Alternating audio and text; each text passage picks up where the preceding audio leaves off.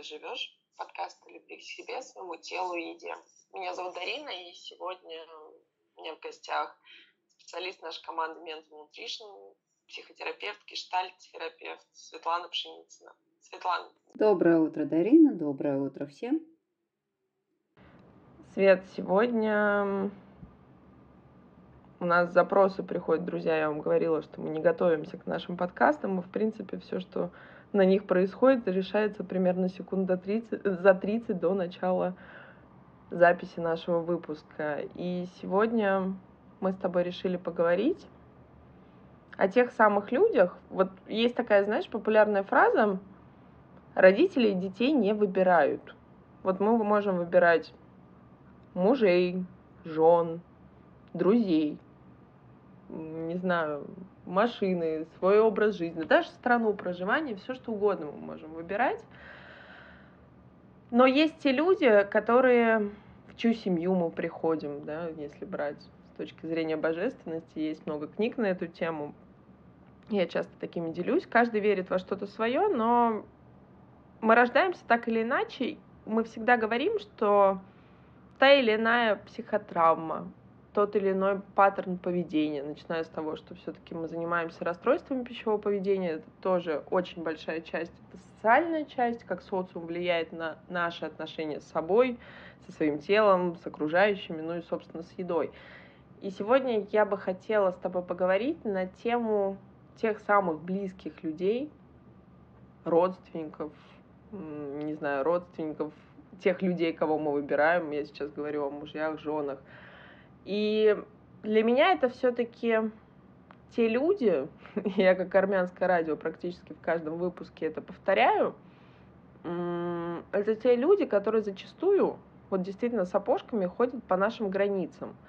И это те люди, которым мы очень много чего прощаем. Это те люди, которым мы очень много что замалчиваем и держим в себе, потому что ну, я объективно понимаю, и действительно то, о чем я тебя всегда спрашиваю, это про меня. Это то, что волнует меня, и как мне очень эгоистически кажется, волнует многих. Ну, иногда это попадает, иногда, видимо, нет. Ну, собственно, мы всегда решаем, друзья, вообще психотерапия, и все-таки я считаю, что психологи идут те люди, которые решают изначально свои внутриличностные, межличностные какие-то вопросы и запросы. И потом они уже выбирают делиться и помогать тем, кому это нужно.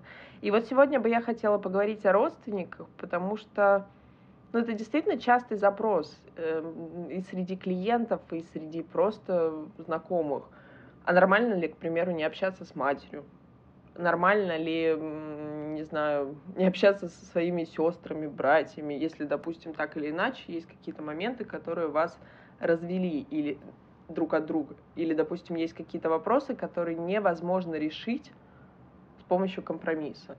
Давай сегодня поговорим об этом и вообще, как работает схема семьи и как эти чудесные люди, которые нас окружают, на нас влияют в целом, и как мы влияем, соответственно, на них. Угу. Да, такой опять глобальный, наверное, большой вопрос семья и мы, да, мы вот рождаемся в семье, и нам родители начинают говорить, вот, семья – это самое дорогое, подруги, друзья приходят и уходят, а семья, надо там дружить, надо там э, с сиблингами, ну там с братьями, сестрами хорошо. А почему надо? А если там брат или сестра поступила сильно там как-то мерзко, то совсем все равно надо принимать, да? Ну, как будто вот этого нет объяснения, а есть какое-то устойчивое утверждение, что человека из семьи надо принимать. Принимать любого. С одной стороны, знаешь, я как-то ну, не то что поддерживаю, но это утверждение, оно очень дает устойчивость. Когда к себе, да, вот так что, ну, правда, тебя не бросят. Какой бы ты ни был, тебя принимают. Но иногда это же переходит все границы. Ну, прям все. Когда, например, токсичный родственник, там, не знаю, брат, сестра, начинает пользоваться. Ну, начинает тебя использовать и начинает говорить, да, ты, например, ну ты же моя сестра, ты мне должна. Или мама начинает говорить. Я на тебя положила всю жизнь. Я не построила карьеру ради тебя. Я не, не вышла замуж ради тебя. Или там я жила с твоим отцом, который меня бил, пил, и там это, чтобы тебя не разрушать. И поэтому ты мне должна. И бедный ребенок, который уже может даже быть и не ребенком, да, уже взрослым таким человеком, испытывает вину, потому что он стал причиной несчастья, каких-то страданий своего близкого, дорогого, самого значимого человека, мамы там, или папы. И начинает невольно искупать эту вину. Ну, вина – это же очень такое неприятное чувство, которого хочется как-то избыть, да, чтобы его не было. Даже если этимологию брать, да, извини меня, выведи меня из вины, из вины. Вот. И человек начинает как-то в этом быть. И плюс еще вот эта история, что надо родственникам помогать, надо принимать, надо им всегда, ну и что, что в ущерб себе. И получается, что мы очень часто находимся в плену вот этих установок.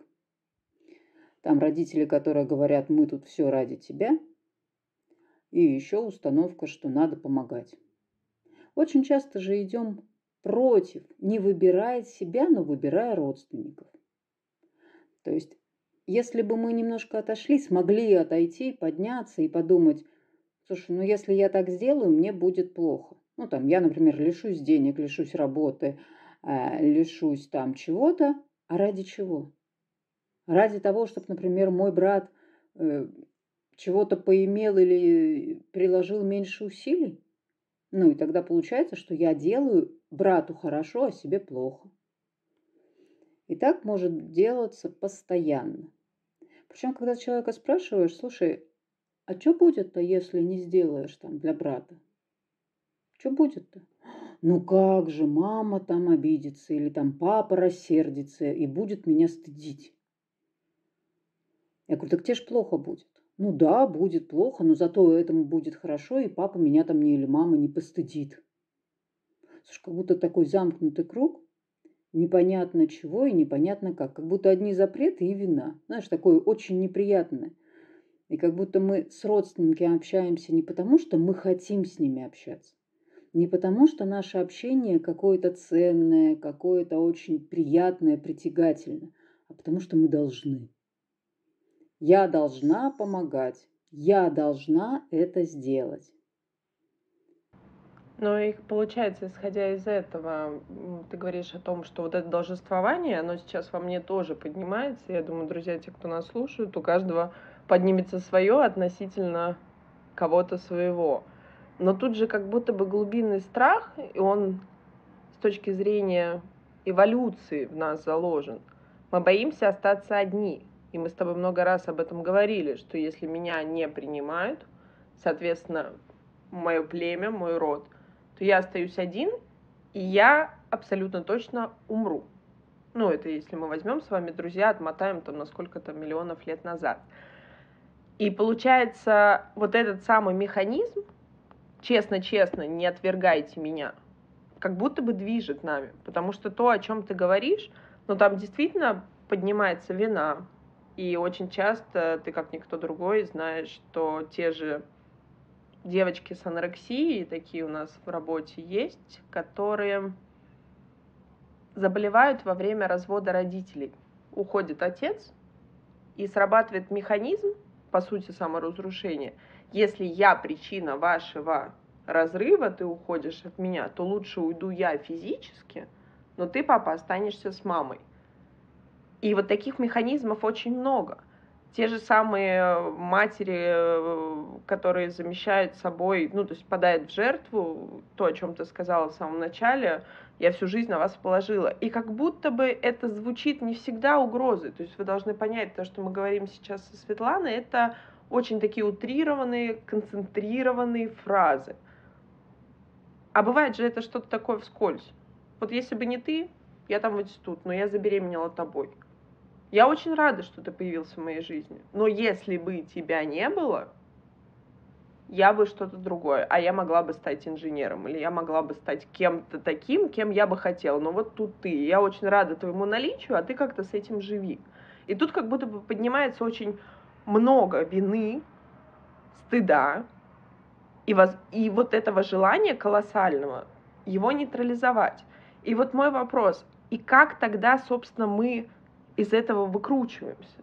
Мы же не можем жить в таком чувстве. Друзья, и я думаю, что никому из вас не нравится жить с этими чувствами перманентно. И мы всегда находим, наша психика всегда находит способ, как хотя бы попытаться от этого чувства избавиться. И не всегда эти способы экологичны, как вы понимаете.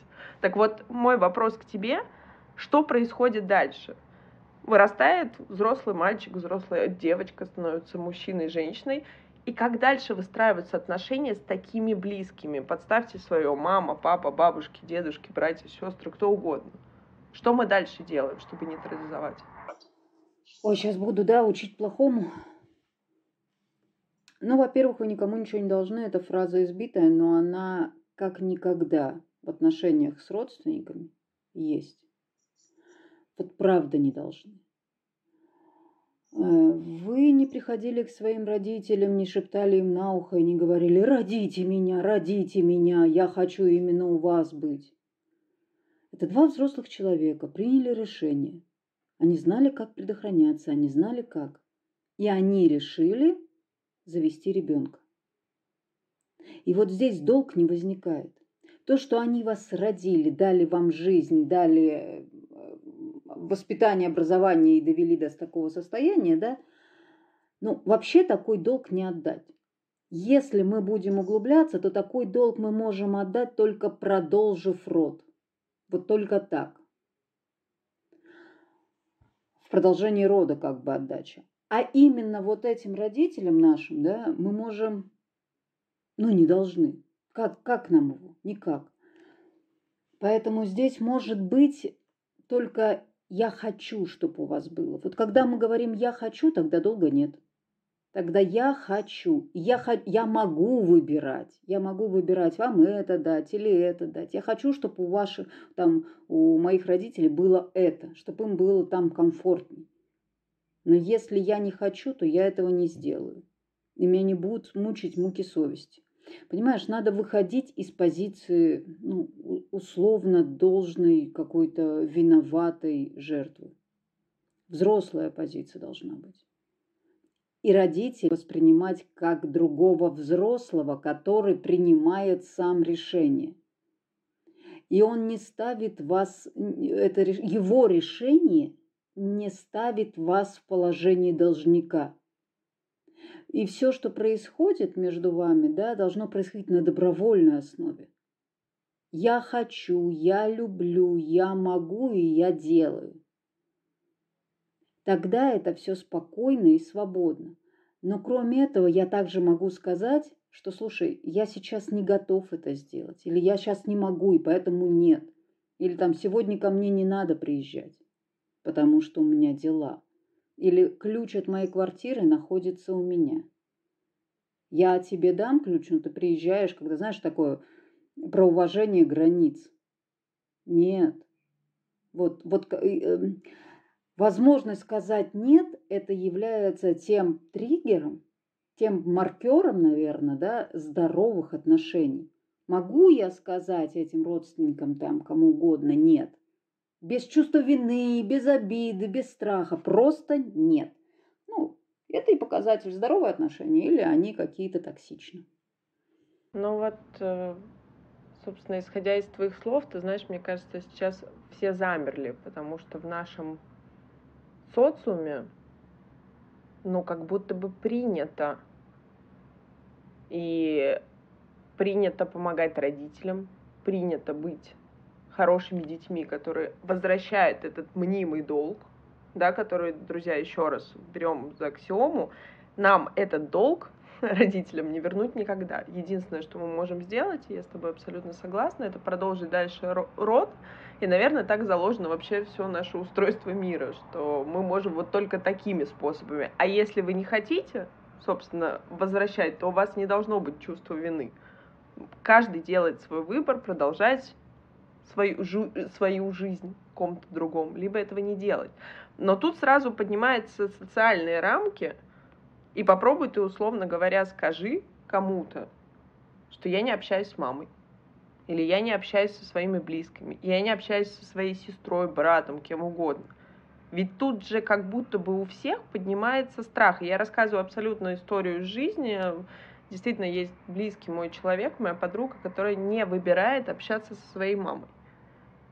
И когда ей было принято это решение, ну, собственно, поднялся какой-то страх, и, мне кажется, коллективный стыд у всех. И я понимаю, насколько ей было сложно его проживать. Как будто бы свой стыд, а я знаю, что он там, безусловно, есть, друзья, это наш наше базовое чувство, которое поднимается, мне кажется, на уровне автоматизма, все, что связано с нашими близкими, если мы не умеем с этим работать, если мы не умеем нейтрализовать или как минимум осознавать вообще, на что это чувство поднялось. И вот как здесь, Свет, насколько эти механизмы, ведь нам это вдалбливают действительно с детства, то есть это какие-то устои. Ну, давай не забывать, что у нас даже в законодательстве есть статья о том, что пожилые родители могут подать на алименты. И тут как будто бы мы с тобой выступаем против ну, каких-то нравственных историй. То есть мы говорим, условно говоря, о том, что мы легализуем это состояние. Никто никому ничего не должен. Вот если я хочу, я даю. Если я не хочу, я не даю. И как будто бы тот, кто нас слушает, понимает, ага, в принципе, я ничего никому не должен. И давать я, получается, не хочу. И тут в противовес поднимается чувство, ага, ты не хочешь давать своим родителям, получается, ты какой? Ты А, аморальный, Б, неблагодарный, В, ты плохой. И вот как тогда с этим чувством? Или, или как тут правильно? То есть мой вопрос больше заключается в том, а если я вдруг сейчас остановилась и поняла, что на самом-то деле я не хочу. Я могу, но не хочу. И тогда получается, какая я в этой ситуации? Или какой я? Или а какой? какая ты? Вот если ты можешь... Ну, наверное, то, что я тебе э, повторю, наверное, то, что могло бы подняться у человека, который такое осознал. Неблагодарный, не любящий своих родителей – не знаю, какой-то аморальный. Ну вот, вот это, друзья, подставьте свое. Это то, что поднимается у меня, если бы, условно говоря, я спроецировала это на себя. И вот как мне тогда жить-то с этими чувствами? Проще-то, собственно, дать, чем вот думать об этом. Слушай, да, это проще. Гораздо, гораздо проще. А потом чувствовать себя использованным. У меня есть какая-то мысль, основанная на практике, да, на практике и на опыте что ничего не происходит просто так. И если я не хочу давать что-то своим родителям, братьям, сестрам, еще кому-то, значит, что-то было в наших отношениях такое, что я не хочу, что у меня вызвало это нежелание, это отторжение. Изначально это когда я рождаюсь, и я это, ну, там, окружена условно заботой, и все так хорошо, я вообще-то всех люблю. Но потом в течение жизни что-то происходит.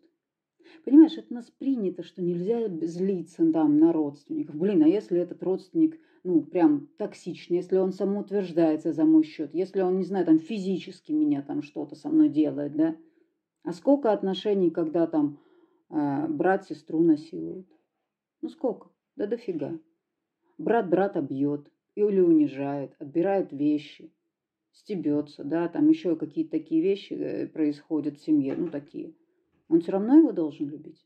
Он все равно его должен помогать. Но вот эти вещи с насилием, они как-то уходят, знаешь, так под покровом. Не выноси ссоры из избы. Да, не выноси. Угу. А помогать ты должен.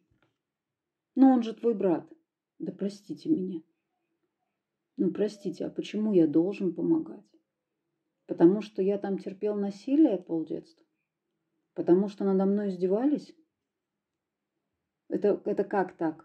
Или это норм... ну, нормально между родственниками, да, между братьями, там, сестрами, нормально, когда так. Ну, да, э, сестры всегда, братья всегда так делают. Это нормально. Ненормально. Ненормально. Или там, знаешь, когда родители начинают ярко переходить границы, когда начинают пользоваться, начинают манипулировать. Родители манипулируют. Это часто бывает. болезнями, еще чем-то, еще чем-то, виной, да, вот, ну, то есть вина как способ, но все равно это часто бывает. И я тогда либо я закрываю себя, ну, свои потребности, да, свое возмущение, свою злость, и куда-то ее переношу, возможно, даже вовнутрь, да, разъедая свои собственные органы, уходя в психосоматику. Возможно, наружу, возможно, в свою семью. То есть я злюсь на свою мать, например, которая там требует от меня, которая говорит, ты неправильно живешь, ты неправильно мужа делаешь, муж от тебя уйдет. Надо вот так, надо вот так, надо вот так. И постоянно критикует а не поддерживает и как-то, да? То есть у ней долго как бы нет. Она говорит, да что ты, я из лучших чувств. Да каких? Каких? Но при этом ты должна быть хорошей дочерью и отдавать то, что ей надо. Блин, а откуда? У меня сил только на защиту от этой же маминой, в кавычках, любви, которая вот идет и насилует тебя которая знает, как надо, которая говорит, я тебя этому не научила. Ты как так себя? Возьми на себя ответственность. Я не от куста родилась. Я то яблочко, которое упало с тебя, как с яблони. И от того, что ты говоришь, откуда ты такая, мам, так возьми на себя эту ответственность, откуда я такая, почему я такая. А то получается, что мама так эту ответственность себя не берет – вот не берет. Нет, нет, нет, это не я. Но ты мне должна. За что тогда, если я вся такая нехорошая? Не, Понимаешь, вот здесь очень такой баланс должен быть. Мы должны брать себе право и отдавать ответственность другим. Понимаете, если э, они будут вести к себя по отношению к нам уважительно, тепло, так как родители могут себя вести, я вас уверяю, вот эта любовь и желание, чтобы у, вас, у них все было, оно будет автоматически. Там не будет слова должно, там будет слово хочу, хочу, хочу. Я отдам, я вот, вот так. Ну, потому что у меня есть. А если к вам ведут себя, ну, как, не знаю, как такое насильствие, да, психологическое, физическое, то, то невозможно хотеть. Невозможно, это вопреки природе человека.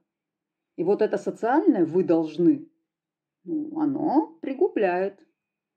Притупляет, пригубляет, да, и вот и вся психика человека становится такой расшатанно разбалтанной.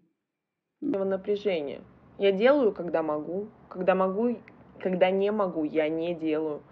И, друзья, тут тоже важно не провалиться вот в эти крайности, да, все-таки мы рассматриваем такие утрированные случае, если вы помогаете родителям, и это там какие-то ваши договоренности, что раз в месяц вы отправляете некую сумму.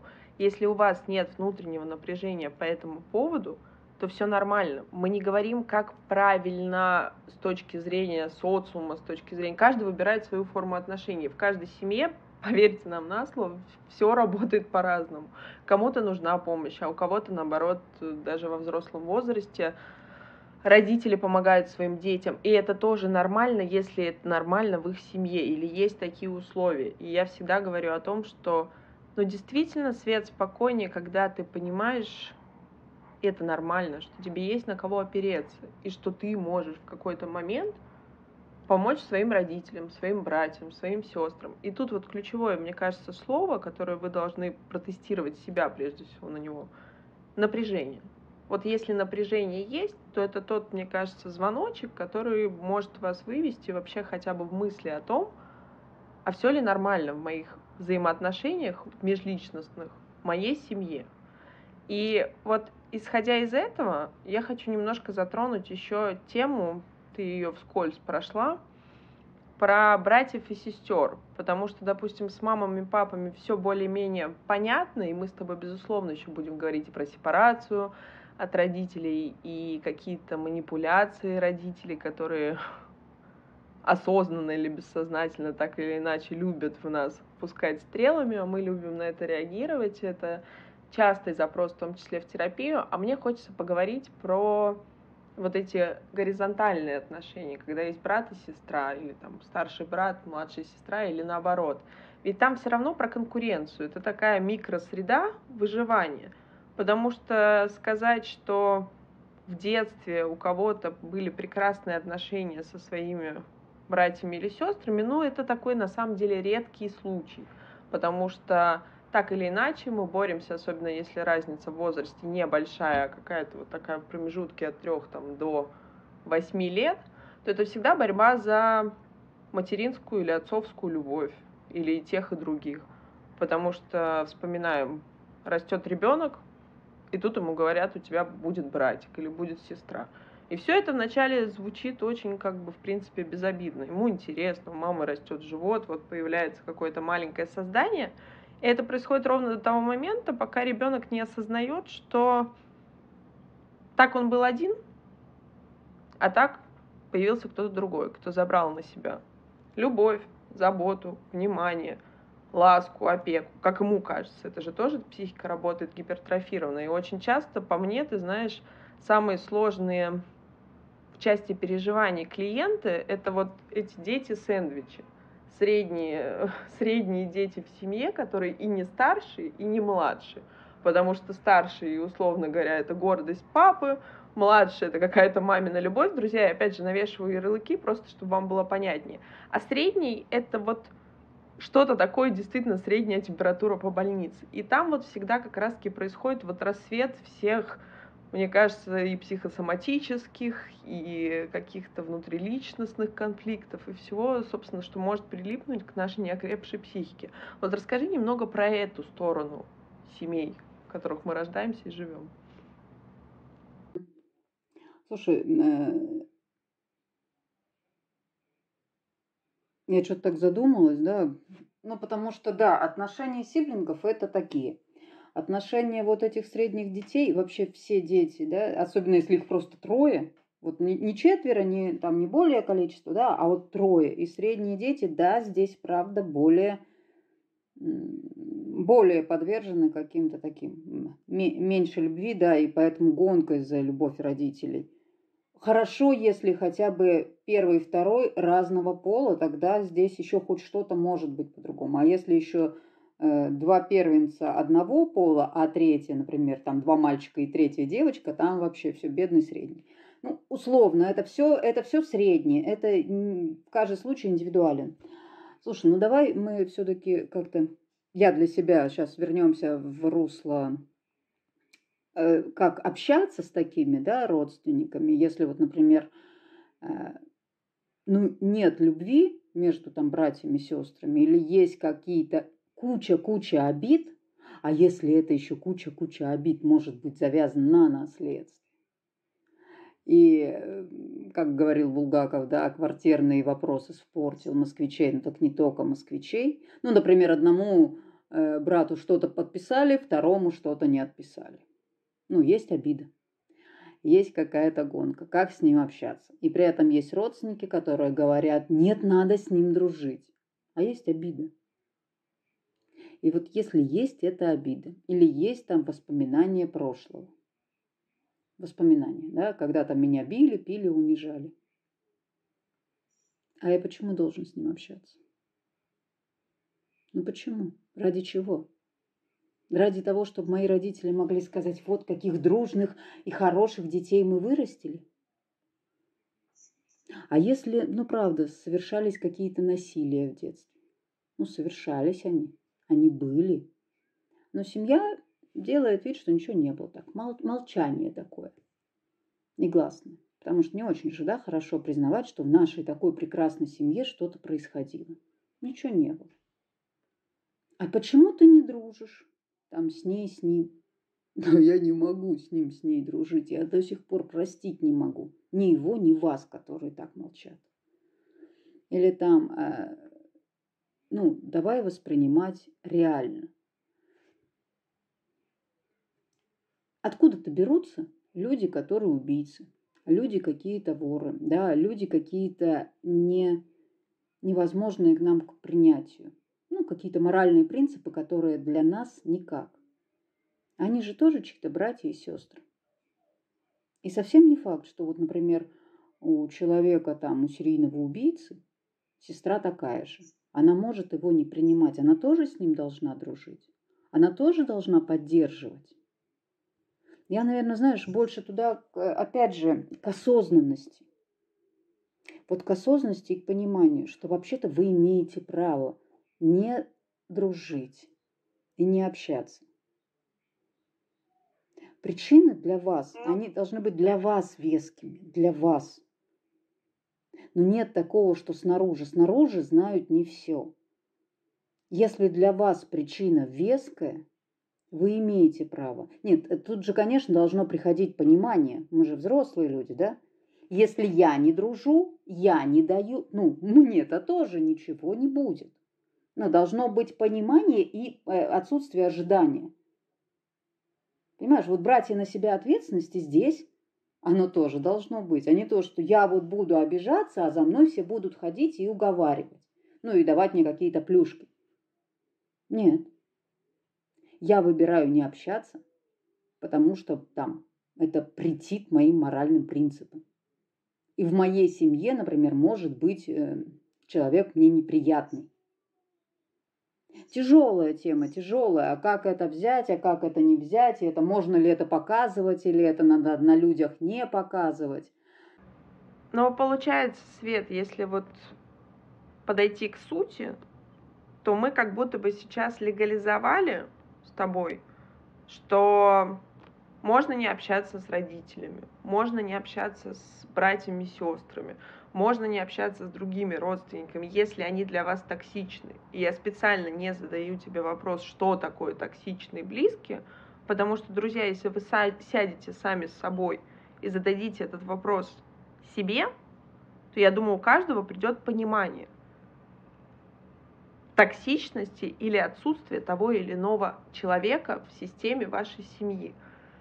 Но я хочу немного тебя вернуть к вопросу, а если я не общаюсь с родителями, если я не общаюсь со своим братом или сестрой, или ими всеми вместе, может ли быть такое, что во мне сидят детские обиды? То есть мне хочется поговорить все-таки про меня, про меня как человека, про того, кто нас слушает – возможно, это что-то в моих установках пошло не так, или есть детская травма. И ты говорила действительно о страшных вещах, ты говоришь о насилии, ты говоришь о физическом насилии, об эмоциональном насилии, об абьюзе в семье – но, во-первых, а, мы дети советского, постсоветского пространства, и у нас как-то там считалось нормально, сами там решали свои межличностные конфликты, дрались, и все остальное, если, допустим, в семье два мальчика, это же вообще страшно. Мы, к примеру, с сестрой, мы две сестры были, у нас разница 8 лет, и мы дрались так, как некоторые мальчишки, мне кажется, позавидовали бы.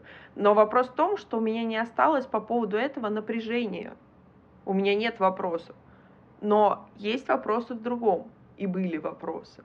И вот тогда мой к тебе такой вопрос, наверное, он глобальный, и вот им мы завершим сегодняшний выпуск.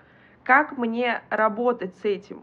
Может быть, действительно это про меня, это не про фактическую ситуацию а про то, как я воспринимала, как я билась там за папину или за мамину любовь, к примеру, там с братом или с сестрой или кем-то еще. Или у меня какие-то мнимые обиды, если мы возьмем с точки зрения старшего ребенка, и очень часто я слышу в терапии клиенты говорят, его младшего больше любили, а я был где-то на задворках.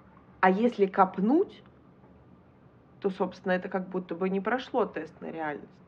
И не совсем это объективное восприятие, а это субъективное восприятие того ребенка, которому все так же 10, у него есть младший брат, ну, которому мама объективно уделяет больше времени, потому что это младенец, он без нее не выживет. И как вот здесь тогда с этим работать? Расскажи про это. И что, как в своей голове хотя бы определиться с вектором, не говоря уже о какой-то самотерапии. Слушай, э, да, я как-то в своей теоретической ноте зашла куда-то туда, ну, больная тема такая ведь. Э, прежде всего, конечно, надо разобраться, а что за обиды? А они действительно вообще, ну вот, а да, вот обида как образ вроде как сохранилась. И мое ощущение к этому человеку, да, такое. Но правда надо разбираться, а реальность-то какова была? А что там происходило? И действительно, может, там есть просто непроговоренное ну, в терапии существуют техники, методики, да, там разговор, даже ну, э, разговор с пустым стулом, там горячий стул в гештальтерапии, это чаще всего есть, когда мы можем выговаривать. Иногда достаточно просто проговорить.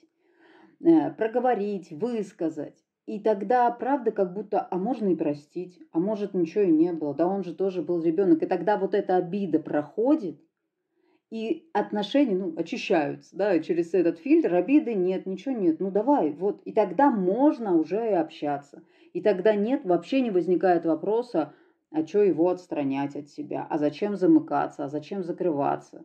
Ну, он тоже живой человек, он как-то реагировал, я как-то реагировал. Тут на самом деле ты права абсолютно, что да, надо разбираться в первую-то очередь с собой.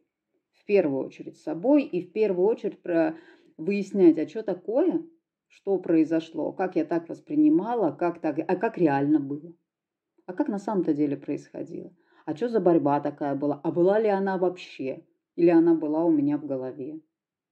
Ну, здесь, да, здесь надо в первую очередь с собой, потом уже туда. Потом уже принимать решение не общаться или общаться. Ну, как будто это правда.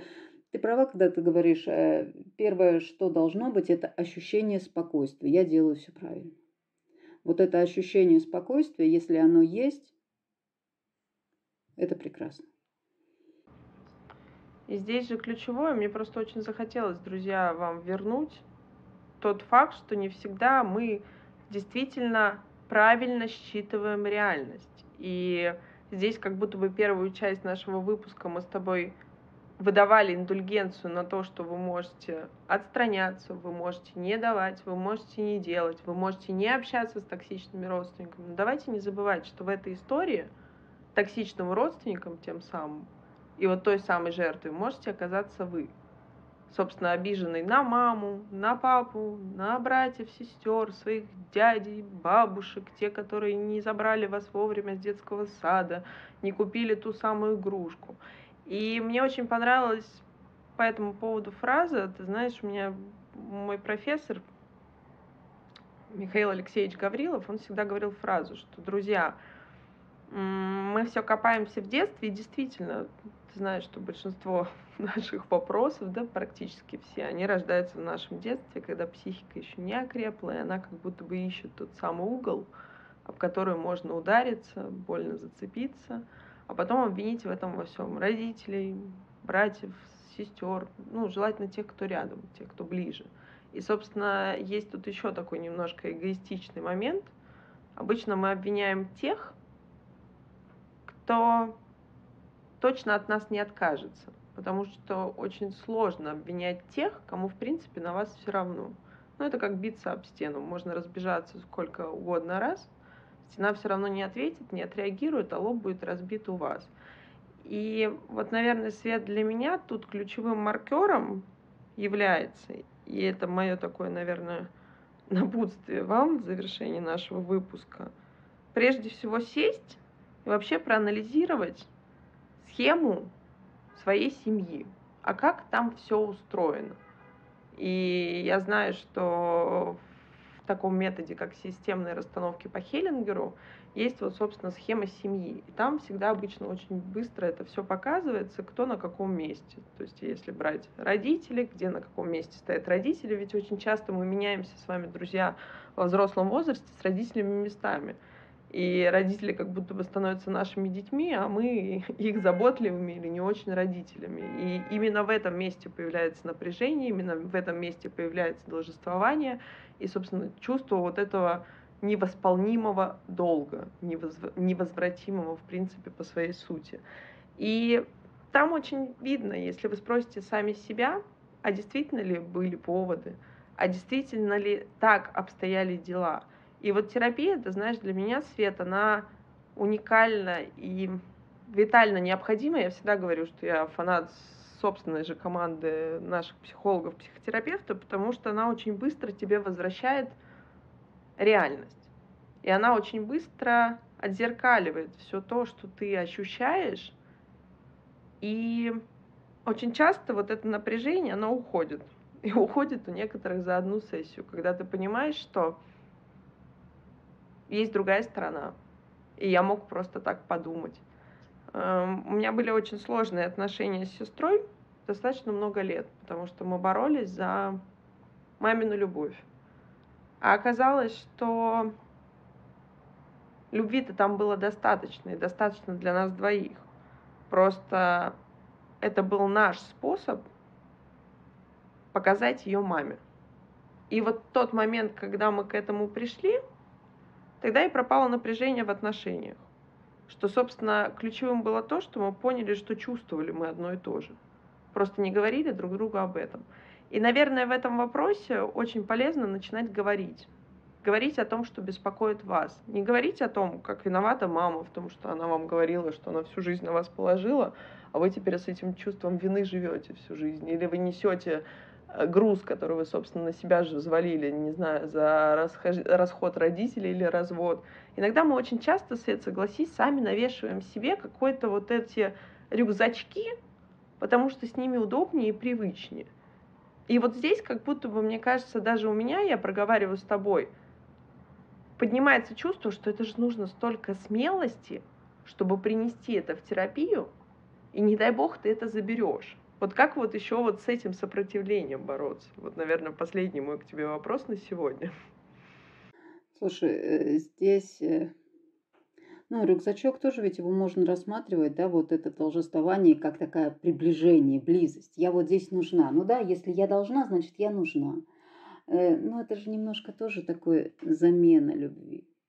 Здесь очень верно не заниматься самокопанием, потому что, ну, я, если я нахожусь э, в плену того, что я обижен, все вокруг виноваты, то если я займусь даже вот там саморасстановками, да, или чем-то самостоятельно, я только найду подтверждение. Здесь очень важно, чтобы был, ну, условно наблюдатель, да, то есть если, неважно, в какой парадигме мы работаем. Расстановки, семейность, э, системная терапия, гештальтерапия, психоанализ, вообще не важно. Здесь важно, чтобы был другой человек с другой точкой зрения. Ну, вот просто другой терапевт, да, который свободный от этого, от обид, от всего. И он смог бы подсветить какой-то момент, смог бы показать другой угол.